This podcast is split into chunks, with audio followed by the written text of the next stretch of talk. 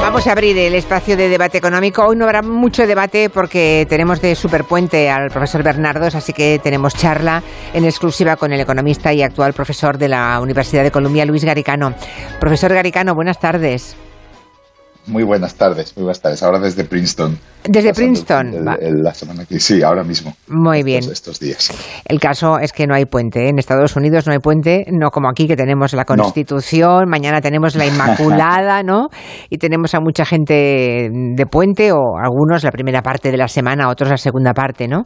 Que por cierto, duda, ¿son buenos o son, o son malos los puentes para la economía, profesor Garigano? Bueno, tienes todo tiene su coste y su beneficio. Efectivamente, en Estados Unidos no hay puentes. Realmente hay eh, el día de Acción de Gracias, que es un jueves, eh, el fin de semana es jueves y viernes. Hay el día de Navidad, el 25. Luego hay el principio del verano, que es el 4 de julio, y el final. Eh, son las fiestas y están marcadas de antemano y lo demás, todo el mundo a trabajar. Entonces, bueno, yo creo que hay, hay, hay un extremo que es ese, que creo que es, es muy excesivo. Luego tienen 15 días de vacaciones en verano, que es poquísimo. ¿no?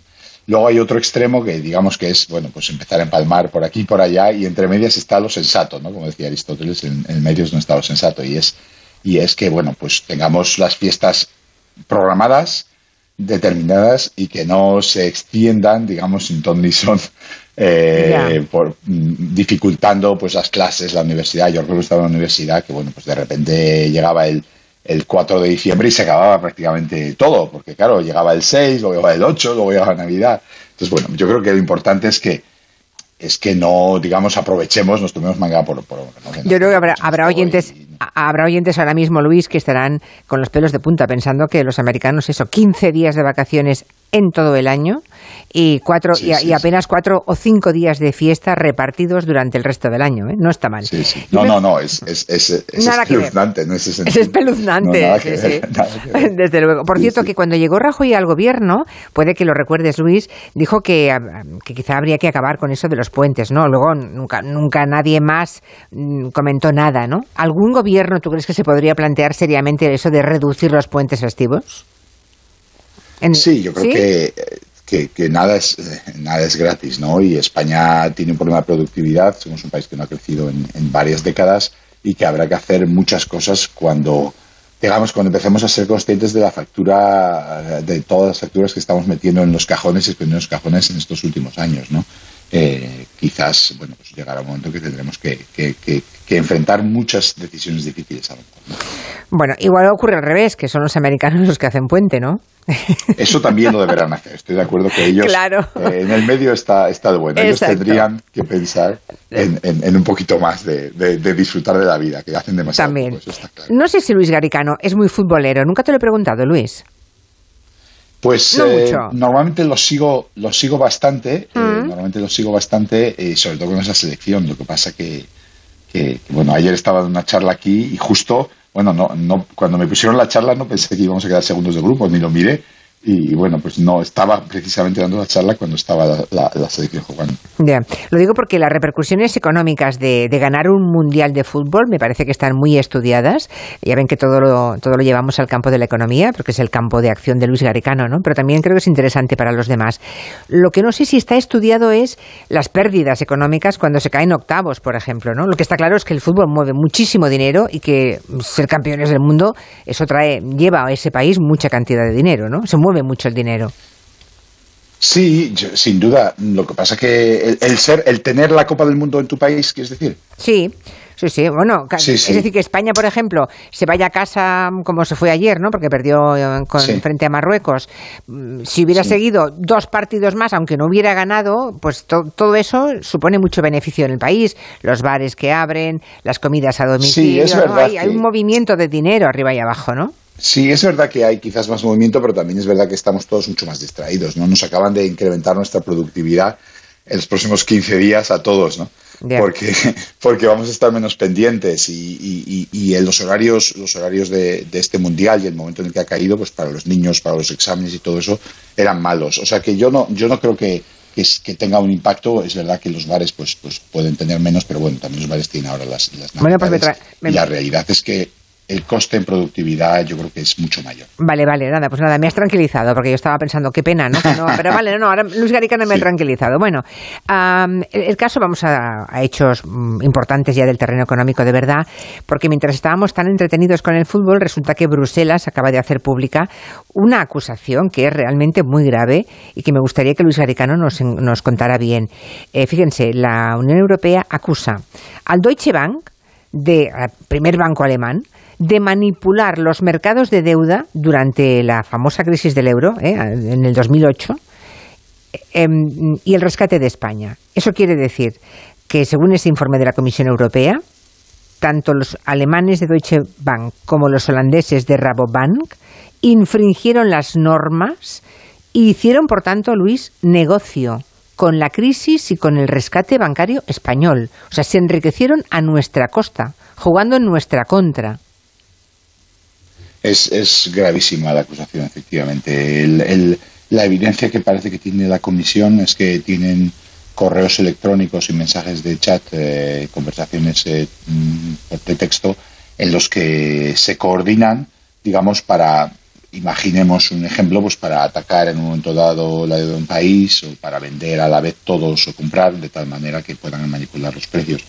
Es algo efectivamente muy, muy grave eh, y yo espero que la Comisión Europea en estas cosas, eh, Margarita Vestager, suele ser muy dura. Nosotros tenemos una, una oficina de competencia que normalmente les deja salirse con rositas en estas cosas a las empresas, pero en este caso creo que la Comisión será muy dura y les caerán multas eh, millonarias. Y de esas multas millonarias. Hay, todavía un procedimiento. Ya. ¿eh? Hay un procedimiento mm. todavía que será a puerta cerrada, o sea que que, no sabremos eh, exactamente qué, estará pasando y luego la comisión toma una decisión eh, final. O sea, todavía estamos en la parte del principio del procedimiento, pero para que haga esta acusación, efectivamente es porque, porque hay, hay, hay mensajes eh, que muestran sin ninguna duda que esto está sucediendo. Claro, em, por contarlo de manera más, más llana, estos son dos bancos que en el momento en que España iba a los mercados a pedir dinero porque lo necesitábamos para salir a flote, recordemos, en la crisis de, 2008, íbamos a los mercados y dos bancos hablaban entre ellos para ponernos las condiciones más duras de manera que no había ningún tipo de, competencia entre ellos, sino al contrario, nos lo hicieron pagar más caro. Es eso, ¿no? Efectivamente, ese sería el, la forma en que manipularían los precios. dirían, eh, por ejemplo, mañana hay una subasta muy grande, eh, el gobierno está preocupado porque no hay suficiente demanda, vamos a no ir de tal manera que tenga que pagar más por la deuda eh, y, tenga un problema, digamos. ¿no? En, ese sentido, es en competencia entre empresas es la acusación más grave que se puede hacer y si fuera en Estados Unidos estos señores acabarían en la cárcel.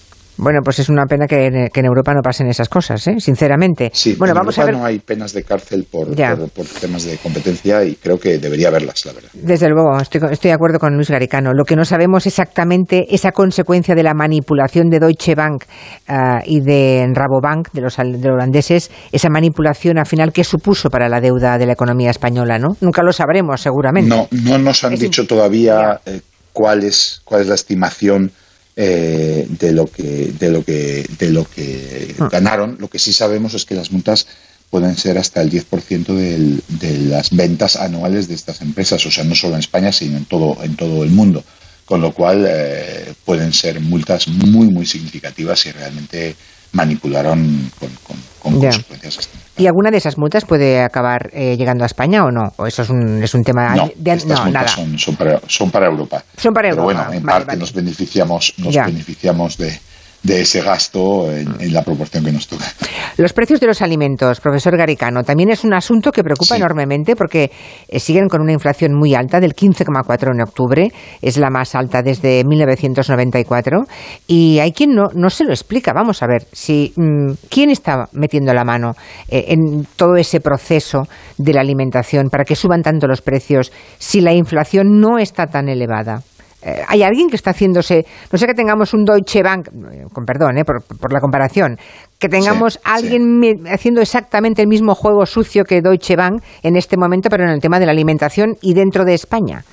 Esos patriotas, ¿verdad? Yo creo que está sucediendo, está sucediendo a nivel eh, global y está sucediendo en, todas partes, creo que es dudoso que tenga, que tenga como consecuencia, como causa un, problema de competencia. Mi impresión es que tiene la misma causa que lo que estamos viendo en otros países, que es la subida de dos, dos eh, elementos clave eh, para la producción de alimentos, que son, por un lado, eh, todos los, los, cereales, etcétera, que los, insumos que utilizan los animales en la granja, por, por, el problema de, de Ucrania y Rusia exportando menos, y por supuesto, y, las, y luego las materias primas y la energía, que también eh, han sido mucho más escasas durante este año y que son clave para la producción. Por ejemplo, los fertilizantes, hay un problema gravísimo en el mercado de fertilizantes eh, y son, son eh, una parte clave de los costes. La realidad es que cuando se ha producido esta crisis energética y esta guerra, somos más pobres y los precios lo único que hacen es reflejar y decirnos que somos más pobres, que ha habido una pérdida de poder adquisitivo global en todo el mundo y se ha trasladado este poder adquisitivo a los que lo producen, en muchos casos, eh, países eh, petroleros, países que producen materias primas, y en ese sentido, pues nosotros mm, lo que tenemos ahí es que, es que ajustar nuestro consumo. Realmente el controlar los precios no ayudaría, porque lo que haría sería que el que tiene unos pavos para vender, si no os va a poder vender en España a un precio, pues venda en otro sitio, ¿no? Es una forma de responder a la, propuesta que hacía esta mañana. Supongo que también te habrá llegado ya, Luis, ¿no? La ministra de Trabajo y vicepresidenta eh, Yolanda Díaz decía que al final el, gobierno mm, eh, tendría que intentar meterse en el tema de los precios de la alimentación, en los productos básicos, cuanto menos. Eh, ¿Tú desaconsejarías ese movimiento, supongo? Sí, o sea, tiene que pensar la ministra quién es el que está llevándose mucho. Es el margen del, del agricultor, el que quiere reducir, el margen del del, eh, del que lo transporta, el margen, o sea, al final todo esto son industrias competitivas. Puede ser que el supermercado tenga un poquito más poder de mercado, pero sabemos que los supermercados compiten, vamos, eh, eh, durísimo, que tenemos supermercados que son, que son muy agresivos, como Mercadona o Aldi o Lidl, etcétera, que están siempre al, al, último céntimo, ¿no? Entonces, yo creo que no hay ahí donde cortar esos márgenes. Yo creo que es, es lo que está sucediendo realmente es que el, el, lo que compran los agricultores eh, es mucho más caro y todo eso se repercute en toda la cadena de valor. Pero entonces, eh, por ejemplo, el último informe del Banco de España ha constatado que la facturación que tienen en España las empresas, insisto, Banco de España, ¿eh? luego para situar que de, de dónde sale la información, dice que ha crecido la facturación de las empresas en España casi un 49% en comparación con los tres primeros trimestres del 2021. O sea, la recuperación económica después de las restricciones parece que, que, ha llegado al mundo de las empresas, ¿no? No, Sí, yo creo que las ventas, las ventas están subiendo eh, y como consecuencia, pero eso no quiere decir que suban los beneficios, ¿no? O sea, los, los, los, las empresas están, están volviendo a, a, bueno, estamos volviendo todos a gastar, estamos volviendo todos a la calle y eso eh, bueno, pues tenía que pasar después de COVID que se produjera una subida, ¿no? Yo no sé si esos números tan, tan elevadísimos eh, son, son, son posibles, pero en todo caso eh, no quiere decir que se estén llevando los beneficios ellos. ¿no? Desde luego, son, son datos del Banco de España, ¿eh? son datos no de la ministra, sino del Banco de España. ¿no? Ya. Sí, sí, sí, pero no son datos de, no son datos de beneficios, ¿no? No. Son datos de... De, facturación, de, facturación. En su caso, de facturación. Claro, es que los pues Yo creo que el... el mm el, el, realmente el, eh, el gran fenómeno global al que nos enfrentamos en todos los países a día de hoy es una, es una escasez, es una, es una caída de la energía que hay en el mercado y de los alimentos que hay en el mercado que lleva a que estén más caros. Esa es realmente la, la, clave de todo el, de todo el proceso que estamos teniendo y un aumento enorme del gasto tanto por el sector público, en particular, que ha inyectado mucho dinero, pues nosotros fondos europeos, con los fondos, con el Banco Central Europeo comprando muchísima deuda, etcétera, y que todo eso ha llevado a que la economía se sobrecaliente, ¿no? Y al final eh, eso hay que habrá que corregirlo. Ese es, ese es el ese es el y la única cura, digamos, es que la economía se enfríe un poco, ¿no? que suceder. Bueno, aunque Luis Garicano, ya saben ustedes, lo contamos aquí en su momento, ha dejado Ciudadanos, eh, hay que recordar que fue una figura muy respetada, muy tenida en cuenta dentro del partido, y me gustaría preguntarte, eh, Luis, por la decisión de Edmundo Val, el vicesecretario general de Ciudadanos, eh, de presentar su candidatura para liderar el partido. No sé qué, te parece la idea y cómo, cómo, cómo los ves, cómo, cómo has visto la respuesta de Inés Arrimadas también. Yo la verdad es que mm, sí, he sido voluntariamente, me he venido a Estados Unidos a dar clase y a pensar y estudiar un poco. Estoy siguiendo muy poco la actualidad española. Les, deseo a los dos, la actualidad política, la económica sí. Eh, les deseo a los dos eh, muchísima suerte y, son dos personas que, bueno, con las que he tenido buena relación en el pasado y, espero que, bueno, pues que, descubran un camino eh, para seguir adelante y para seguir trabajando y para seguir juntos, ¿no? Me suena. Puede ser. Me suena, Luis. No me he ido del partido. Pues ¿para qué me preguntas a mí por ciudadano? Si me fui por no tener que opinar, ¿no? No quiero líos. Ahora me vas a preguntar por el mundo malo por Inés Arrimada, que para eso estoy fuera, ¿no? Me largué con una, con una maletita a Estados Unidos a dar clase.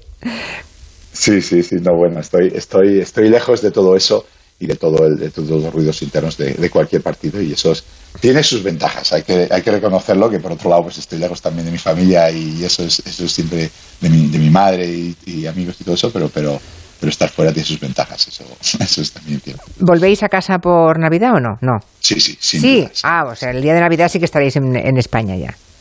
Sí, sí, sí, sí, sí. Bueno. No, eso no se perdona. Vale, vale, vale, así me gusta. Eh, una última cosa que no quiero dejar de preguntarte, el tema de las ayudas a los hipotecados, ¿no? Gentes que pueden tener muchos problemas con la hipoteca por la subida del Euribor. Mm, parece que los bancos podrían, digamos, aceptar este plan, pero voluntariamente. ¿Habrá muchos bancos que lo acepten? ¿Habrá algún banco que lo rechace? ¿Cómo, cómo lo ves, Luis? Suele pasar en el pasado cuando ha habido estos, este tipo de planes que se plantean voluntariamente, una vez que algunos bancos empiezan a, entrar, es muy difícil para los otros, eh, para los otros eh, abstenerse. ¿no? Entonces aquí es, es cuestión de que, de que se les ponga eh, de la forma más, más, más fácil a los primeros y luego, y luego se crea una presión social. Yo creo que que todo lo que sean eh, ayudas y planes que, faciliten el que la gente haga frente a, todas, estas, todas estas subidas de tipos de interés y de precios, todo, creo que son buenas, siempre que no interfieran con, con, que, con que al final resolvamos los problemas que tenemos. Y por eso yo creo que el, el obligar a que los precios cambien no hace más que dificultar los ajustes, pero ayudar a que, a que la gente se ajuste, eso es muy bueno con este caso con, el tema de los eh, hipotecados que están en situación más límite. Muy bien, Luis Garicano, muchas gracias y, y, hasta pronto. Hasta pronto. Te dejamos que sigas con las